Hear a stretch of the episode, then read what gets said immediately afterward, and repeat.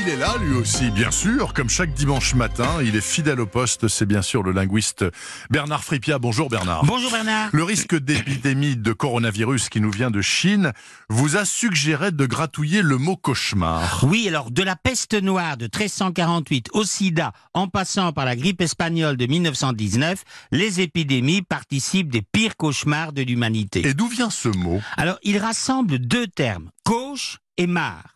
Alors, cauche vient du latin calcaré qui signifiait presser vivement avec son talon. Il appartient au dialecte picard qui avait comme caractéristique de conserver le cas, contrairement au phrasé parisien où le cas latin devenait che. Ouais. Et d'ailleurs, on trouve dans un dictionnaire du dénommé Nico, oui alors ce Nico est surtout connu pour avoir offert à Catherine de Médicis une herbe qu'on a baptisée la nicotine. Bien sûr, c'était l'herbe à Nico, on disait. Absolument, mais la linguistique mène à tout. Hein.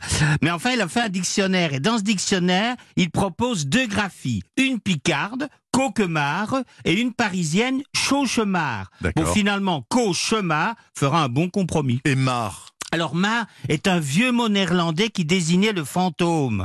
On le retrouve dans la traduction anglaise de cauchemar, nightmare, le fantôme de la nuit. Nightmare, oui. Oui, sur ma En prononciation. anglais, en anglais, sur- nightmare. Alors jusqu'en 1762, cauchemar s'écrit avec un E.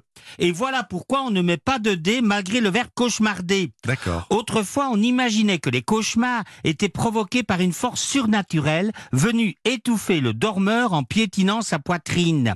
Au XIVe siècle, le religieux Simon de Hédin explique ainsi le phénomène. La victime semble seule dans le lit, puis quelqu'un monte sur elle de sorte qu'elle ne peut ni parler ni se mouvoir. Le commun l'appelle coquemar et les médecins incube. Alors l'incube, c'est le démon qui se transforme Oui, en homme pour visiter une femme pendant son sommeil. Parité oblige, au XVe siècle, cauchemar désigne aussi la sorcière. J'entends de vieilles coquemards, nous signale un chroniqueur de 1440. En 1694, l'Académie est plus rationnelle. Le cauchemar est une vapeur qui oppresse la poitrine et empêche la respiration principalement la nuit.